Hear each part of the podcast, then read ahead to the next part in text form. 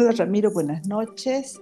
Estamos nuevamente en este nuestro ciclo de grabaciones de podcast aquí en la ciudad de La Paz a 5 de diciembre, prácticamente eh, a tres semanas de la Nochebuena y a menos de un mes de iniciar el nuevo año. ¿Cómo estás, Ramiro? Buenas noches, Verónica. Buenas noches, amigos. Buenas tardes, buenos días, dependiendo de la franja horaria en la que se encuentren al momento de escuchar esta grabación. Hoy es domingo 5 de diciembre del año 2021 y bueno, ya arrancamos este último mes del año. Ha pasado realmente eh, acelerado este, este último trimestre y bueno, em, empezamos ya con, lo último, ¿no? Estas últimas tres, cuatro semanas que nos separan de la gestión 2022.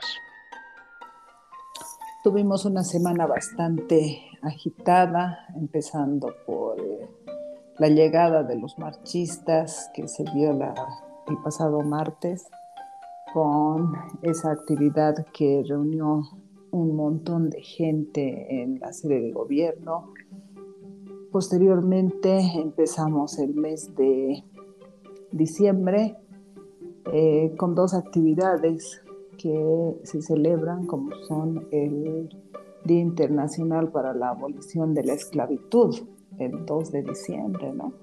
Eh, esto me viene a la mente por el comentario que me hiciste respecto al Black Friday, que eh, en algún lugar indican que era la, eh, el remate de los esclavos, ¿no?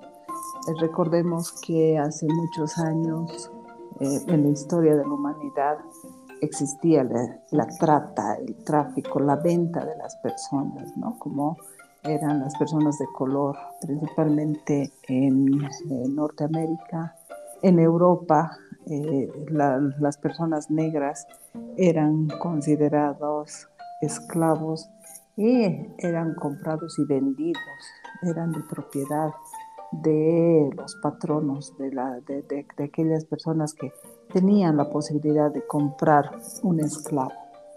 A medida que va pasando el tiempo, también hemos sufrido o hemos vivido eh, este tipo de esclavitud, pero con otros matices en lo que es América del Sur y aquí en Bolivia, porque eh, yo recuerdo cuando era niña había la posibilidad de tener la empleada cama adentro 24 horas de lunes a lunes, la empleada vivía en tu casa y tenía que trabajar las 24 horas del día y eh, muchas veces ni siquiera tenía un sueldo.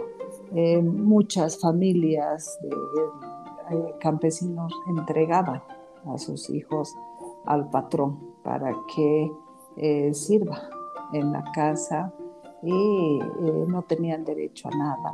Yo pienso que también es otro tipo de esclavitud que nosotros hemos ido practicando en esta parte del mundo.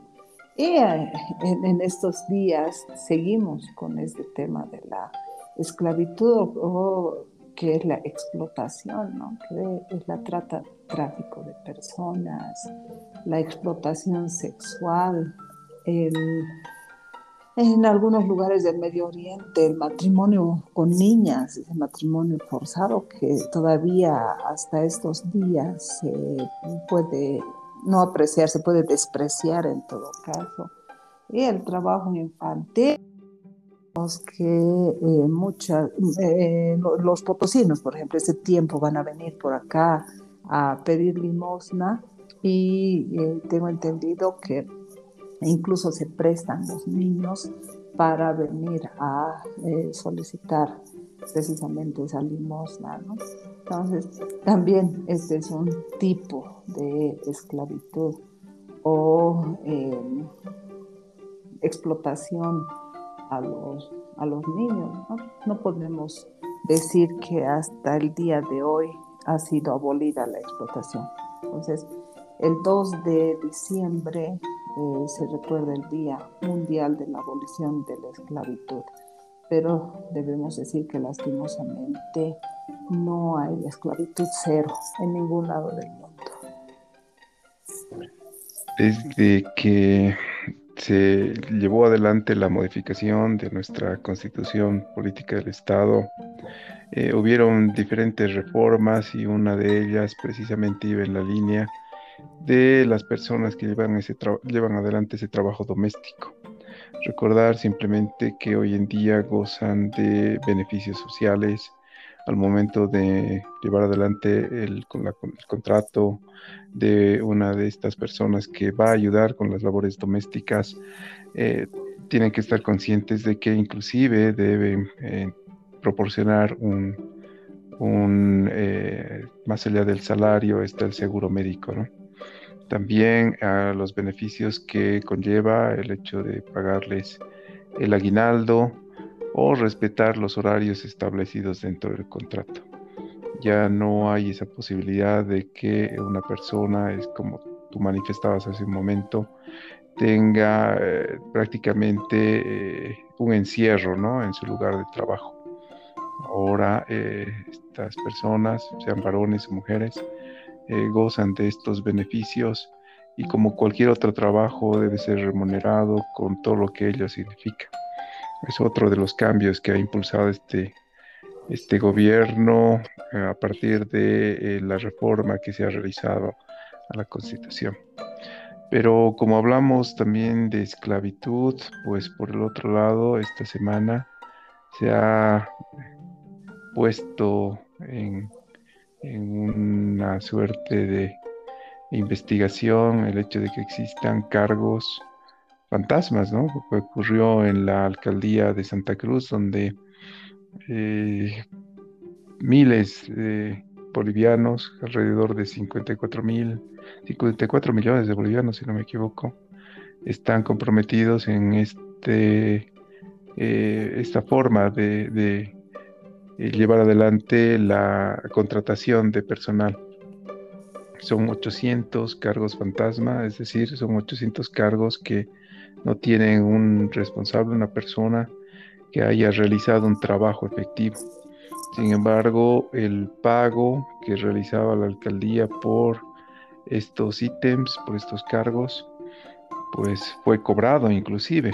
Entonces, Ahí a la justicia está llevando adelante toda la investigación para poder determinar el grado de compromiso que tiene esta, esta denuncia y sobre todo esta forma de llevar adelante la contratación. Realmente es impresionante cómo hay gente que eh, ve la forma más eh, eh, práctica para poder burlar todos aquellos controles que seguramente en la alcaldía existieron, ¿no? Para poder realizar la contratación de una persona y poder evidenciar que esa persona esté realizando el trabajo por el cual eh, se la ha contratado.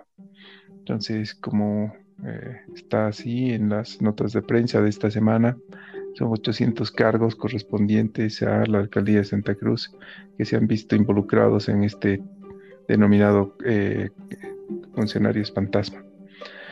Pero también hay que recordar que al momento de ser contratado una persona para cumplir funciones dentro del aparato estatal, ser un, lo que se ha denominado el, servicio público, pues también eh, se asumen una serie de compromisos y responsabilidades.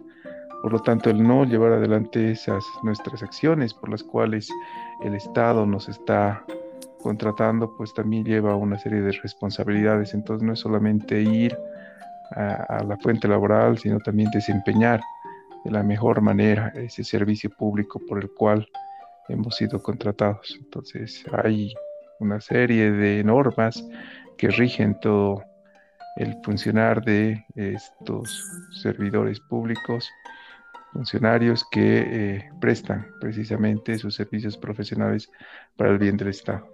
Una pena lo que ocurre en Santa Cruz, es un daño económico de magnitud eh, considerable, muy considerable.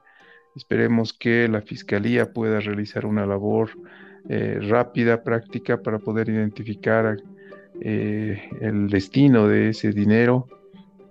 Esperemos que esos recursos económicos no hayan sido empleados para la financiación de todo lo que ha sido el movimiento en Santa Cruz en los últimos meses pero bueno, será la, fiscalía a partir de eh, los fiscales que hayan sido asignados a este cargo, a este caso, perdón, los que determinen cuál ha sido eh, la verdad histórica del hecho.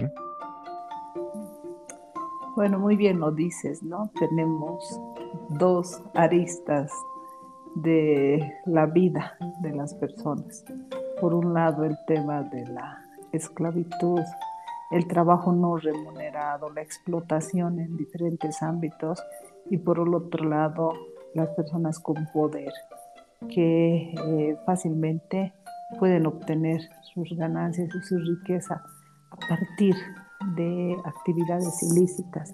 Ahí claramente la respuesta del por qué eh, han peleado tanto para abrogar la ley contra las ganancias ilícitas, ¿no? Porque eh, claramente hay mucha gente que va engrosando sus cuentas o como muy bien tú lo dices, va utilizando estos recursos en financiar eh, prácticas anticonstitucionales, ¿no? prácticas de violencia, prácticas anti-gobierno, porque ahora lo que eh, nuevamente quieren hacer es desestabilizar el gobierno a partir de el pago a ciertos sectores que salgan a eh, pelear en contra del actual gobierno democrático.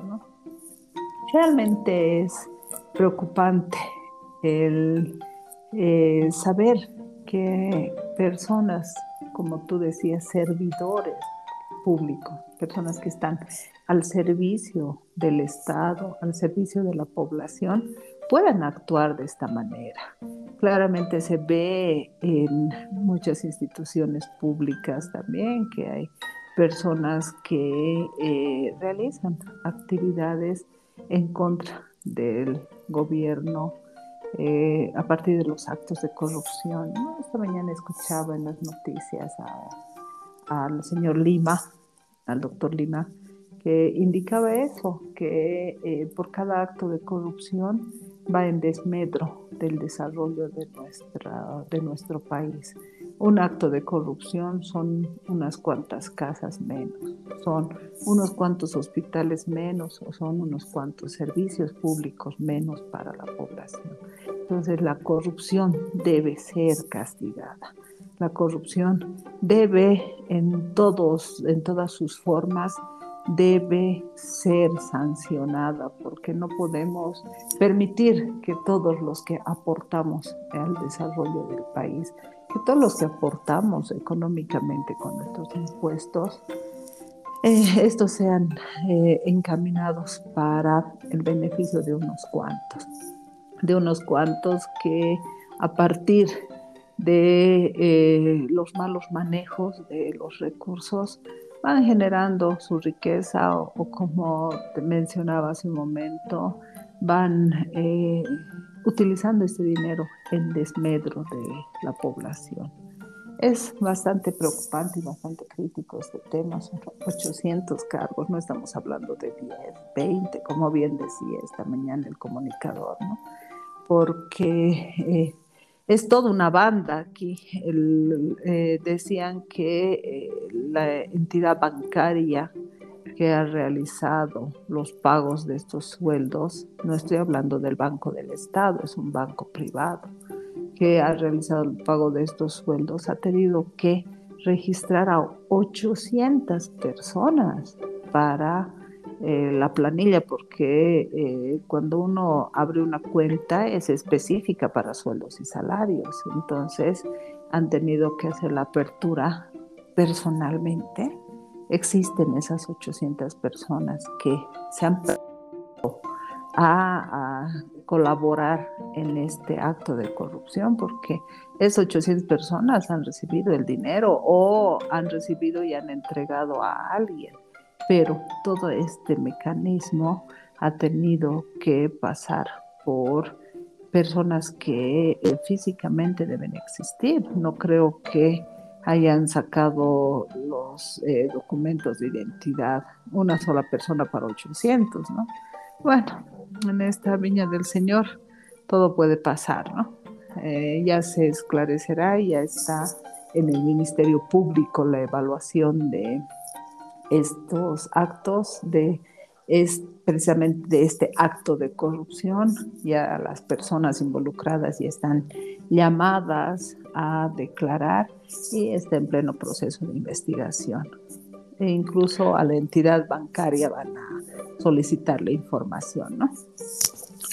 Ahora, cuando te comentaba sobre este caso y tú hacías referencia a que no habías visto mucha información en las redes sociales, y también esto eh, minimizado por aquellos medios de comunicación que forman parte de lo que en algún momento el ex ministro de eh, la presidencia, Juan Ramón Quintana, indicaba este cartel de la mentira, pues volvió a trabajar, ¿no? Eh, si tú pasas rápidamente por los noticieros de estos canales y esta prensa que está al servicio de estos empresarios privados, pues verás que esto se minimiza, ¿no? Es realmente algo que no está en primera eh, fila, no está en la portada y las redes sociales tampoco eh, difunden o amplifican esto. Ahí te puedes dar cuenta que eh, estos medios de comunicación son nomás los que van presentando a la población aquella información que, les favorece o, no. Eh, veía, un, veía un post en, Twitter donde era una imagen, un, gráfico donde el camarógrafo le estaba marcando al, al, presentador de las noticias y le decía, bueno, en el aire 3, 2, 1, mienta, ¿no?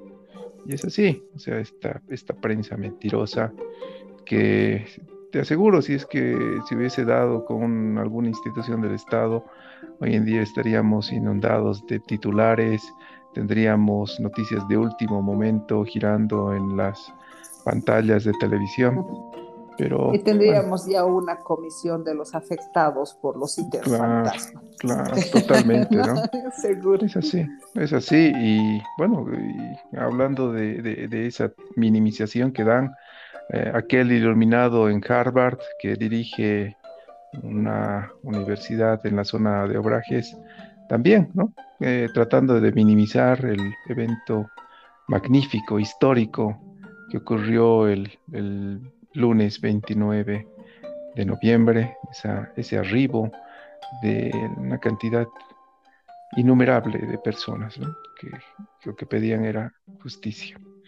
Y este señor eh, tratando de hacer gala de su conocimiento, nos dio un número, ¿no? 200 mil personas. Bueno, sabemos la línea, ahí está su pupilo, el ingeniero Excel. Entonces, bueno, es esa línea que trata que simplemente de, de minimizar eventos que son de una magnitud histórica.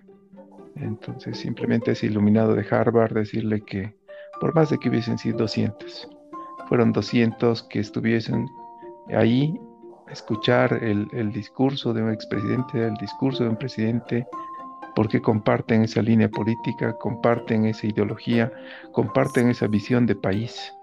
Por lo tanto, no necesitamos ir a Harvard para poder entender de que nuestra economía es una de las más pujantes dentro de la región. No necesitamos ir a Harvard para entender que nuestro modelo económico y social es el que nos está dando buenos frutos. No necesitamos ir a Harvard para tocarnos bolsillos y darnos cuenta de que esta economía ha vuelto a reactivarse. Así es. Y que estamos saliendo adelante, como bien dice nuestro presidente, ¿no? Hoy día también en las noticias vi que todas las proyecciones del presupuesto del Estado y estamos muy bien económicamente estamos reapuntando. Toda, toda esa crisis que nos ha dejado esta enfermedad, esta pandemia, y unida al gobierno de facto de la gestión pasada, se está revirtiendo de a poco. No esperemos que sea de un día a otro, pero se está revirtiendo. Hoy el viceministro de Presupuesto decía las empresas públicas están reapuntando y están generando ingresos. Y esos ingresos que generan las, las empresas públicas son redistribuidos entre la misma población. No es riqueza, no es ingreso, no es utilidad que se invierte en el exterior, se reinvierte, se distribuye dentro de nuestro país con aquellos que aportan a este desarrollo, aquellos que viven en este nuestro hermoso llamado país llamado Bolivia. Bueno, Ramiro, ya acercándonos al cierre de este nuestro capítulo, también el día 3 de diciembre se recordó el Día Internacional de las Personas con Discapacidad. Eh, vi una en el Facebook vi eh, una publicación bastante emotiva que una persona invidente cantó eh, con su sombrero de charro a la ministra de la presidencia y una emoción muy grande eh, de parte de ella y de todos los que hemos podido apreciar esto, ¿no? Estas personas con discapacidad se están volviendo o están eh, incluyéndose dentro de la sociedad. ¿Qué es tan difícil? Eh, las personas que tienen autismo, por ejemplo, les cuesta tanto formar parte, pertenecer a un grupo social, pero nuestras normas, nuestras leyes están ayudando a eh, poder generar esa inclusión dentro del medio laboral, los colegios, ahora ya existen los colegios inclusivos, ya no necesitas un colegio específico para las personas con discapacidad. Ahora pueden compartir con niños que no tienen ningún problema, pueden compartir laboralmente eh, eh, dentro de principalmente el sector público, porque eh, hay una norma desde la Ley General del Trabajo que todas las entidades públicas deben tener un porcentaje de personas discapacitadas.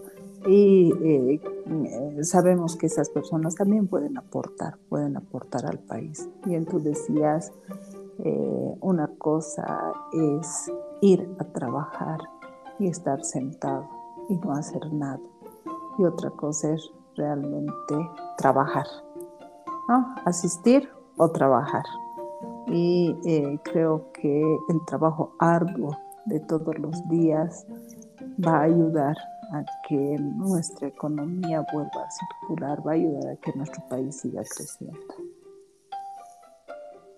Cierto, ahora mm, con la proximidad de las fiestas, bueno, las recomendaciones que las hemos estado manifestando todo este tiempo, a cuidarse muchísimo con el tema este del, de la COVID, la cuarta ola ya está en la región, tenemos índices que van subiendo día a día, eh, la escalada no es tan vertiginosa como en las anteriores, pero vale la pena, vale la pena eh, redoblar los esfuerzos para contener este avance.